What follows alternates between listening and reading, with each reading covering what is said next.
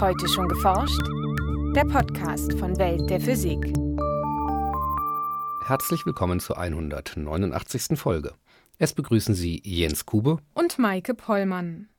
Einige Bakterien bewegen sich mit Hilfe von rotierenden Proteinfäden vorwärts, die das Bakterium in Flüssigkeiten ähnlich wie eine Schiffsschraube vorantreiben. Wir haben jetzt dieses Modell konstruiert, also das ist jetzt meines Wissens das erste detaillierte Modell von so einem Bakterium, mit dem man diese ganze Hydrodynamik in der Nähe von Oberflächen anschauen kann. So Gerhard Gomper vom Forschungszentrum Jülich. Die Computersimulationen, die der Physiker und seine Kollegen durchführen, liefern wichtige Erkenntnisse über das Schwimmverhalten von Bakterien und anderen Mikroschwimmern. Welche Erkenntnisse das sind und wo dieses Wissen überall zum Einsatz kommen könnte, erfahren Sie im heutigen Schwerpunkt. Außerdem berichten wir über Neptuns seltsames Magnetfeld, über einen langanhaltenden Gammastrahlenausbruch, der offenbar von einem Neutronenstern angetrieben wurde, und über Kohlenstoff-Nanoröhrchen als Wasserfilter. Zum Schluss haben wir noch Veranstaltungshinweise für Erlangen, Bremen und Darmstadt. Hören Sie nun das Feature von Lisa Leander, gesprochen von Nora Kusche. Computersimulationen sind in der Biophysik eine effektive Methode, um Vorgänge selbst auf kleinsten Längenskalen nachzubilden. Im Gegensatz zu Experimenten können Forscher hier die Bedingungen sehr genau einstellen und testen, wie ein System darauf reagiert. Die Arbeitsgruppe von Gerhard Gomper am Forschungszentrum Jülich versucht auf diese Weise das Verhalten von sogenannter weicher Materie zu verstehen. Oder bei Hämaterie versteht man alles, was nicht ganz kleine Moleküle sind. Also mit ganz kleinen Molekülen meine ich jetzt Wassermoleküle, Luftmoleküle, sondern Makromoleküle, also die dann schon hunderte oder tausende von Atomen umfassen. Also Beispiel für Makromoleküle wären zum Beispiel Polymere, die in Kunststoffen vorkommen, aber auch DNA in der Zelle oder Zellen selber. Alles das wird man unter weicher Materie verstehen. Also was deutlich größer ist als ein kleines Molekül, also sagen typischerweise einige Nanometer, so die untere Größenordnung und geht dann bis Mikrometer, also Tausendstel Millimeter hoch. Auch sogenannte Mikroschwimmer zählen zur weichen Materie. Diese Organismen können sich mit Hilfe von langen Zellfortsätzen, den Flagellen, vorwärts bewegen. Dazu gehören beispielsweise Spermien sowie bestimmte Bakterien und Mikroalgen. Gomper und seine Kollegen haben zwei Arten von Darmbakterien ausgewählt, deren Verhalten sie derzeit in Computermodellen nachbilden. Beide Bakterienarten sind stäbchenförmig und besitzen Bündel aus korkenzieherartigen rotierenden Proteinfäden, die das Bakterium ähnlich wie eine Schiffsschraube vorantreiben. Um die Richtung zu ändern, können einzelne Flagellen für kurze Zeit aus dem Bündel ausscheren und den Organismus so auf eine andere Bahn lenken. Unser eigentliches Ziel war dann zu verstehen, wie jetzt so ein Bakterium sich in der Nähe von Wänden verhält. Und Wände sind jetzt also auch für tatsächliche Bakterien sehr wichtig, weil eben dort oft sich Kolonien bilden, weil sie sich da teilen können, anhaften können und so weiter. Solche Ergebnisse sind besonders für Biologen interessant, etwa wenn sie im Labor mit Bakterien experimentieren, die in einer Flüssigkeit auf einer Glasoberfläche schwimmen.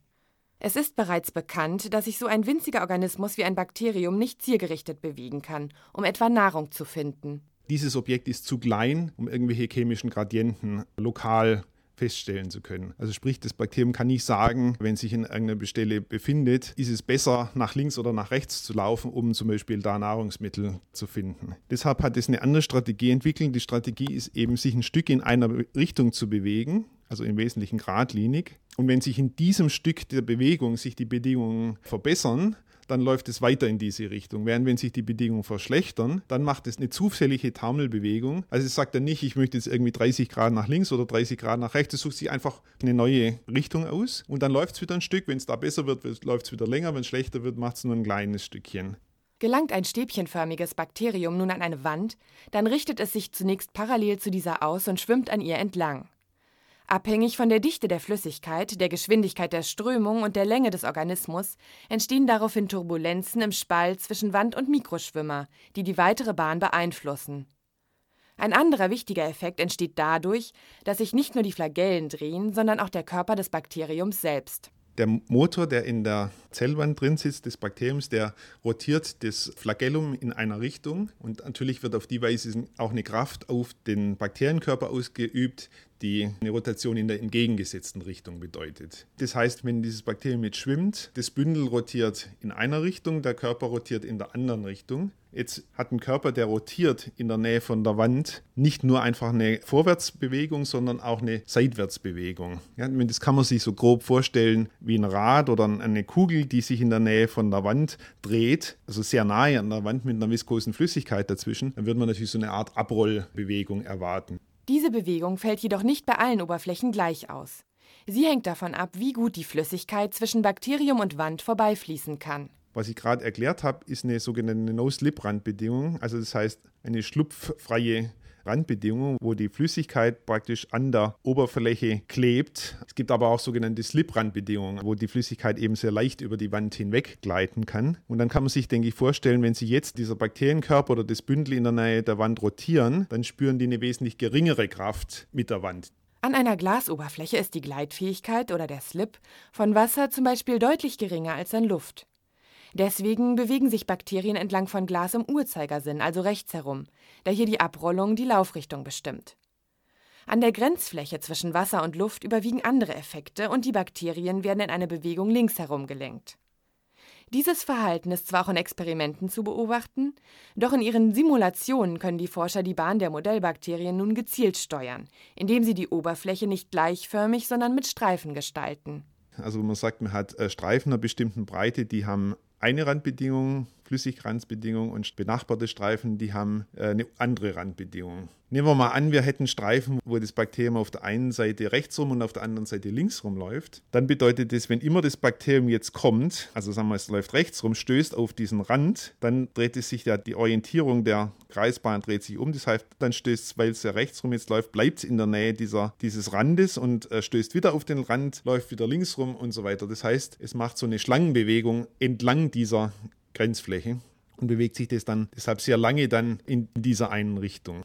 Das Bakterium würde also statt im Kreis auf einer schlangenförmigen Bahn laufen. Durch solche maßgeschneiderten Oberflächen ließen sich verschiedene Bakterienarten in einer biologischen Probe voneinander trennen. Ein Teil der Bakterien würde sich darauf schneller fortbewegen und an einen bestimmten Ort geleitet werden, während Bakterien einer zweiten Art kaum vom Fleck kämen, weil sie zum Beispiel andere Flagellen haben.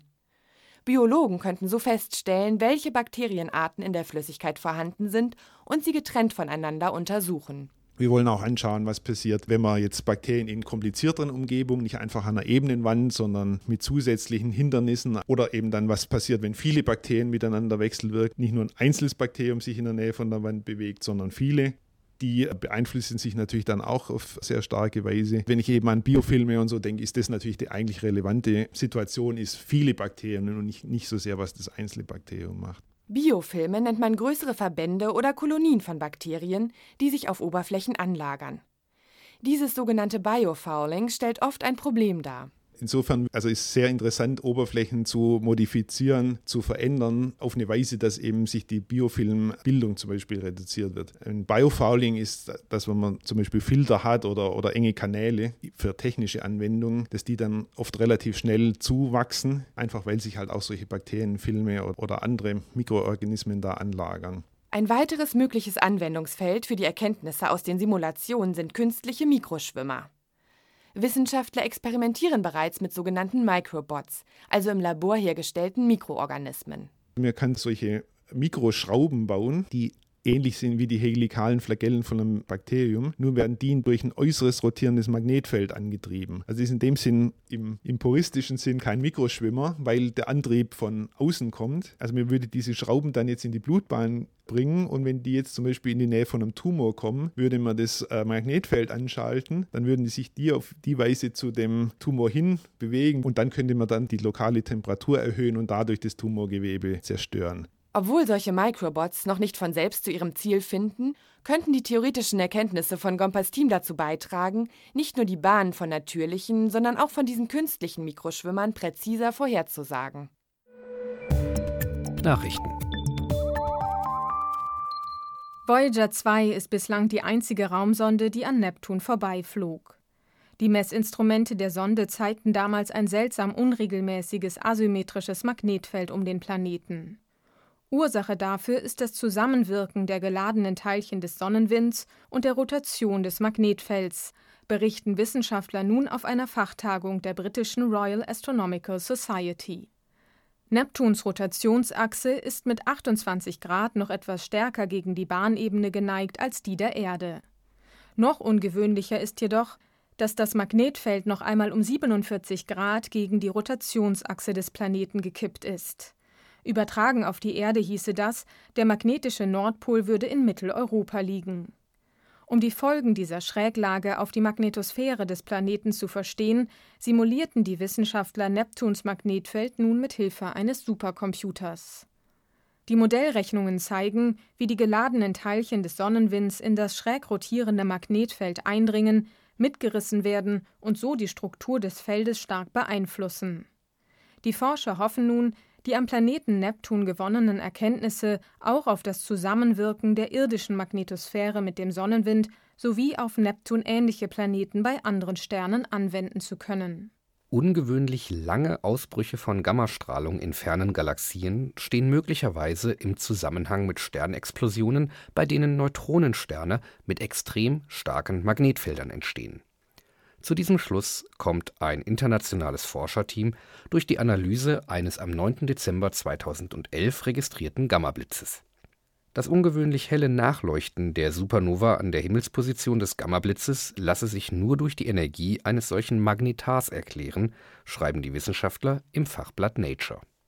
Während gewöhnliche Gammablitze nur Sekunden oder Minuten dauern, leuchten die seltenen, lang anhaltenden Ausbrüche bis zu mehreren Stunden lang auf Jochen Greiner vom MPI für extraterrestrische Physik in Garching und seine Kollegen haben die mit dem Gamma-Ausbruch assoziierte Supernova mit mehreren Teleskopen der Europäischen Südsternwarte ESO in Chile beobachtet.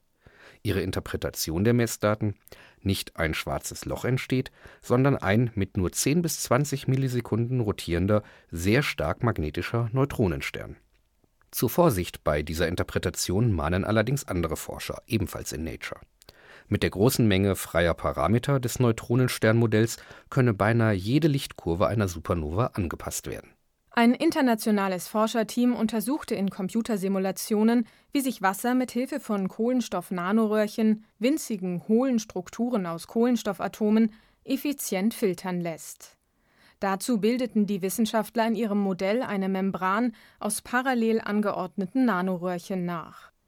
Um Wasser durch die winzigen Kanälchen zu pressen, muss hoher Druck aufgewendet werden. Dann jedoch fließt die Flüssigkeit mit geringen Reibungseffekten durch die Membran. Die Simulationen zeigen, dass thermische Anregungen der Atome in den Nanoröhrchen, sogenannte Phononen, die Strömungsgeschwindigkeit des durchfließenden Wassers sogar noch steigern können. Denn die angeregten Zustände würden die Reibung zwischen dem fließenden Wasser und der Oberfläche der Nanoröhrchen reduzieren, schreibt das Team in der Zeitschrift Nature Nanotechnology.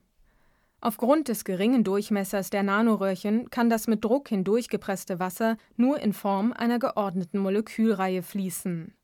Dieser Effekt ließe sich nutzen, um Schadstoffe, Viren oder Salzionen abzuspalten und das Wasser so zu filtern. Und nun zu unseren Veranstaltungshinweisen. In Erlangen spricht Professor Stefan Funk über den Ursprung der kosmischen Strahlung, also der hochenergetischen Teilchen, die beständig aus dem Weltall auf die Erde treffen. Obwohl bereits vor über 100 Jahren entdeckt, gibt es auch heute noch viele offene Fragen rund um die kosmische Strahlung. Mehr dazu am 11. Juli um 11.15 Uhr im großen Hörsaal G des Hörsaalzentrums Physik Biologie in Erlangen.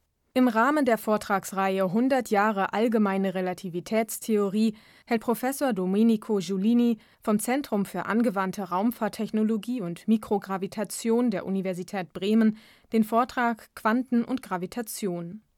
Am 13. Juli um 19.30 Uhr im Olberssaal im Haus der Wissenschaft in Bremen. Topologische Isolatoren sind Materialien, die nur auf ihrer Oberfläche den elektrischen Strom leiten und sich in ihrem Inneren wie ein Isolator verhalten. In Darmstadt stellt Professor Oliver Rader vom Helmholtz-Zentrum Berlin diese Materialklasse vor. Sein Vortrag findet statt am 15. Juli um 14 Uhr im Hörsaal des GSI Helmholtz-Zentrums für Schwerionenforschung in Darmstadt. Das war's für heute. Bleiben Sie wissenschaftlich und laden Sie uns auch nächstes Mal wieder herunter. Welt der Physik wird Ihnen präsentiert vom Bundesministerium für Bildung und Forschung und der Deutschen Physikalischen Gesellschaft.